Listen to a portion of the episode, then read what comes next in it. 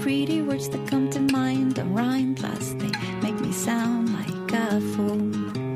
You are on the plane, flying in.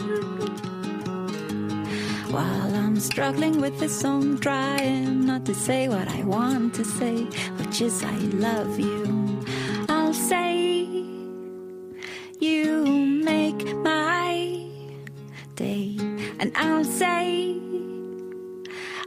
Can't wait to get in bed with you. Buenos días, estamos a sábado eh, 12 de eh, agosto de 2016. He empezado con la, bueno, con la sintonía que empecé el primer día a grabar, no me preguntéis por qué. Son las 6.04 de la mañana y en principio no iba a grabar como siempre, pero bueno, la improvisación pues siempre también es, puede ser muy mala o también puede ser buena. Bienvenidos al programa número 42 creo, o 41 ya, de batería al 2%. Eh, gracias por seguir ahí, no sé, eh, no me lo pensaba, la verdad es que como os dije siempre, o digo siempre, esto está dedicado a, o bueno, dedicado, hecho por y para mi hija, que de aquí, ahora no lo puedo escuchar, pero a lo mejor de aquí 20 años, pues sí, o 15 años sí. Eh, bueno, eh, no iba a grabar, pero estaba ahora, bueno, bajaba para ir al trabajo y estaba pensando, porque digo, hostia, es una cosa que no he hablado y he hablado de puntillas y no, no la he comentado. Eh, programas de acceso remoto a nuestras máquinas. Yo soy un poquito obseso de estas cosas. No, no acabo de encontrar el punto exacto de lo que necesito y a lo mejor vosotros me podéis ayudar. Fijaos, yo en casa tengo bueno, pues un Mac Mini y un MacBook Pro, son mis dos ordenadores de, sobre, bueno, de sobremesa, no, de casa, no hay ninguno más. El Mac Mini está todo el día encendido trabajando para mí, uh, con Hazel, funcionando a tope, y es el que hace todos los trabajos pesados, una máquina lenta, de segunda mano, pero bueno, hace lo que tiene que hacer. Y cuando tiene que transcodificar como servidor de Plex, pues perfecto. Esa máquina eh, está escondida, no tengo teclado, no tengo monitor, y accedo a siempre, siempre que estoy en casa uh, y a través del portátil, uh, siempre accedo mediante Screens, una aplicación que ya os hablé, que funciona muy bien, en local sobre todo muy bien y en remoto también, ¿eh? funciona muy bien. Tiene algún fallo respecto al tema de teclados, que perdonad, que, perdonad el, subidón, que lo he pasado a los desarrolladores y la verdad es que el sistema de, corrección o de, al menos de respuesta, de atención, es bastante bueno o muy bueno. Eh, a ver si en la próxima versión arreglan el tema este, un paréntesis, es una tontería, pero bueno, a mí me, a mí me afecta, la verdad, eso sí. Y bien, en local no tengo ningún problema. El problema viene cuando quiero conectarme en remoto. Y voy más allá. En remoto en principio no habría ningún problema tampoco. Me, te podrías bajar screens o desde el portátil me conecto con screens o desde el teléfono, desde iOS, sin problema, todo genial. Pero ¿qué pasa si estoy en una máquina Windows? Pues ahí la cosa se me complica. Y más cuando esa máquina Windows es una máquina eh, corporativa, con lo cual está capada parcialmente, y la cosa ya no es tan fácil. Entonces he probado varios métodos. Uh, uno es eh, Virtual VNC, creo, que tiene una aplicación portable que no instala, o sea, no necesita instalación ni permisos de administrador, con lo cual corre perfectamente y se conecta. Lo que no me gusta de esa aplicación es que, bueno, no encripta las, al menos la parte gratuita, no encripta el, la conexión y, bueno, tiene algunas eh, deficiencias pequeñas, no te deja hacer ninguna virguería, no te deja hacer transmisión de archivos, no te deja hacer... Pero bueno, eso también se puede superar porque con el NAS no tengo ningún problema. Pero mmm, me va bien, es la que uso actualmente, pero no es mi preferida, no sería lo ideal para mí. Vosotros supongo que ahora mismo estaréis pensando algunos en TeamViewer, una aplicación mundialmente famosa, al menos yo la uso mucho con virtualizaciones de Windows para conectarme remotamente y a máquinas pues de algún cliente o etcétera que, que, necesita atención remota y lo cierto es que va muy muy bien la parte uh, gratuita. Y hay una aplicación también portable. Me diréis hostia usa la aplicación portable pues bien la he probado y no me funciona. No me funciona porque mmm, hay un tema de proxy por ahí que me está, me está fastidiando. Entonces, proxy de la empresa. Entonces no me va, no me funciona, no me sirve como opción. Sería la opción ideal para mí porque además permite, pues, desde transferencia de archivos, va muy fina, eh, está muy bien hecha, la verdad es que no tengo queja. Pero no me sirve. Entonces mi, mi, podcast de hoy o mi grabación de hoy sería eh, pediros ayuda, por, por, favor. ¿Qué opción me podrías dar que, pues eso, que me dejara conectar remotamente a mi Mac Mini sin necesidad, entre comillas, de instalar nada en la máquina administradora. Eh, perdón, en la máquina, bueno, en la máquina que haría de, de, de cliente, disculpad. Em, una opción más que he probado, y ahora que antes de que se me olvide se me iba a olvidar, por, por eso justamente este podcast, porque la probé esta última semana, casualmente en un bundle de estos de Navidad que compré Parallels hace un par de años, como ya os comenté, venía una... En este no, en el, año, en el del año pasado, disculpad, que había una actualización. Venía un acceso a Parallels Access, que es justamente un acceso remoto que te ofrece Parallels y, y bueno, viene una conexión por dos años, me venía. Entonces la, la tenía ahí muerta de risa y dije, hostia, pruébala.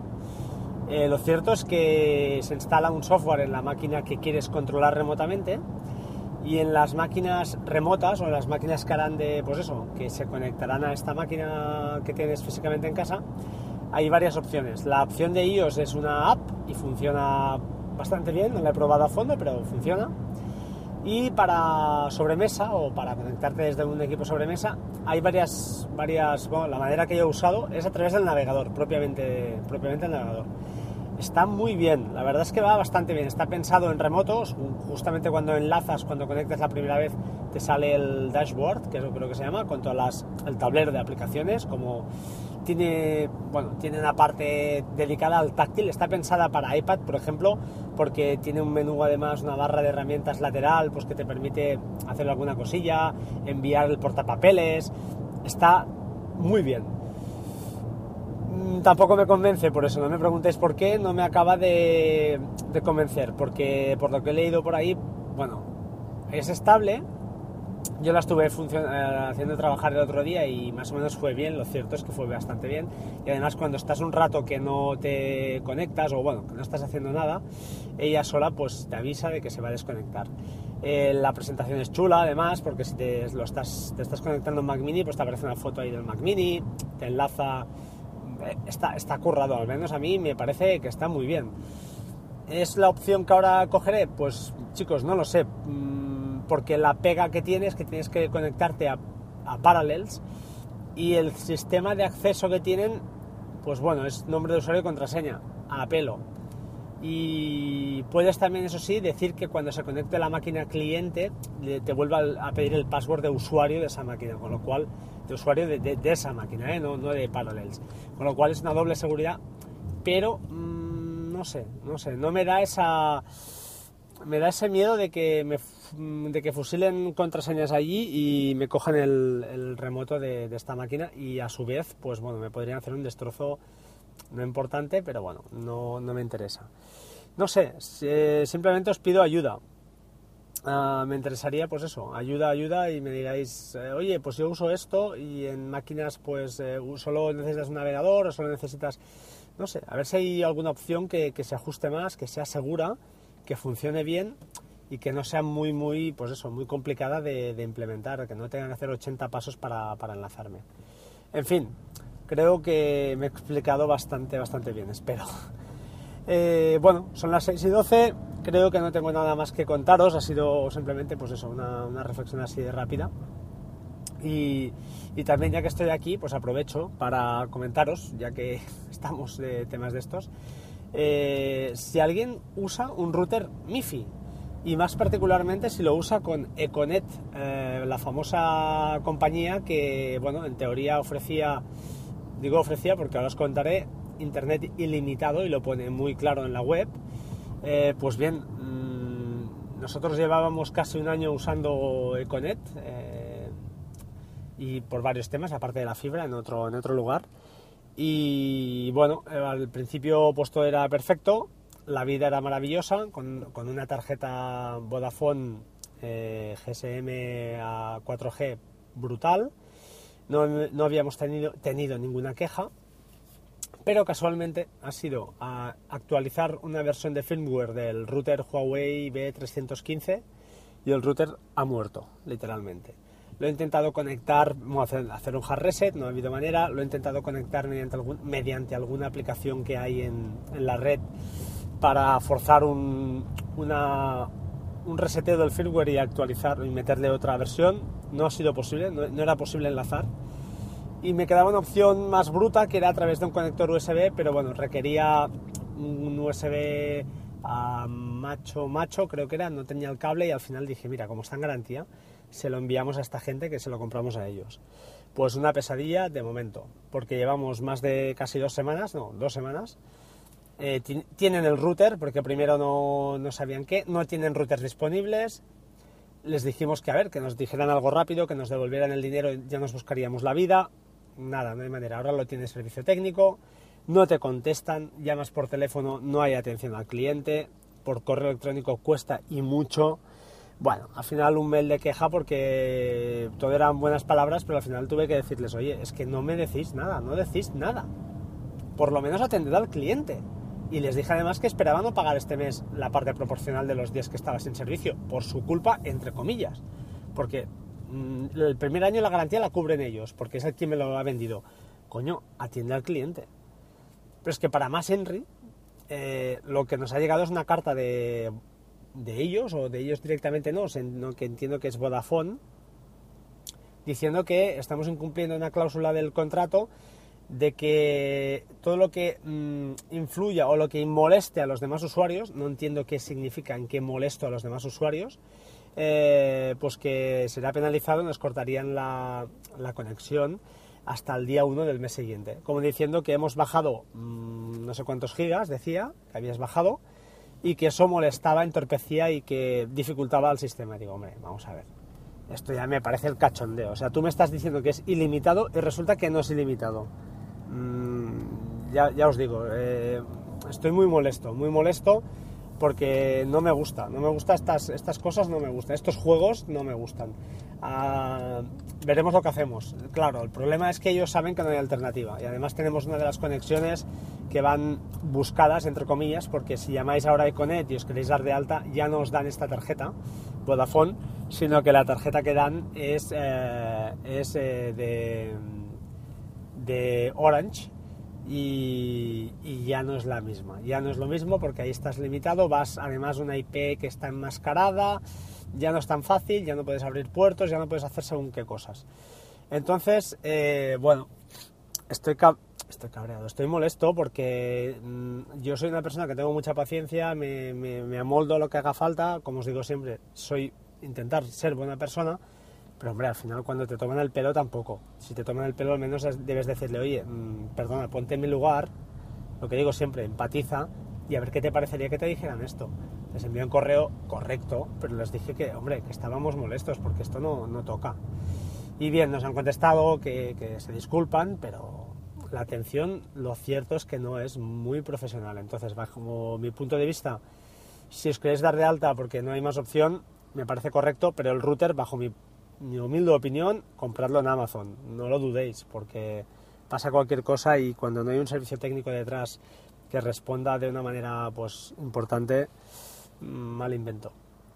En fin, os dejo, os dejo con la canción entera, porque me gusta mucho y porque me apetece, porque estamos a sábado, son las 6 y 17, vamos a trabajar, hay que estar contento, hay que estar feliz, porque hay mucha gente que querría hacer esto que estoy haciendo yo ahora, es decir, ir al trabajo. Hay gente, pues bueno, cercana a mí que lo está pasando muy, muy mal y a veces no valoramos lo, que tenemos y nos da pereza. Oh, sábado tengo que ir a trabajar. Mm, bueno, que no falte, que no falte y disfrutemos esto.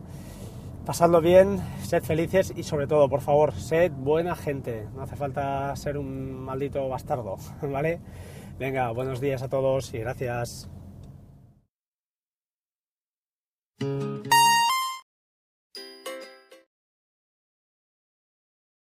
disculpad, ahora sé que va. Esto va, es el directo.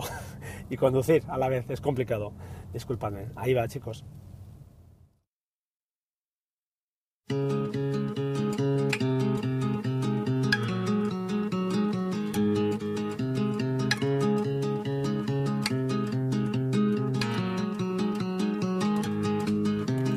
Staring at this blank piece of paper for an hour, trying to write this love song about you. But all the pretty words that come to mind don't rhyme, plus they make me sound like a fool. You are on the plane, flying in. While I'm struggling with this song, trying not to say what I want to say, which is I love you. I'll say, You make my day, and I'll say, I can't wait to get in bed with you. Dum dum doo.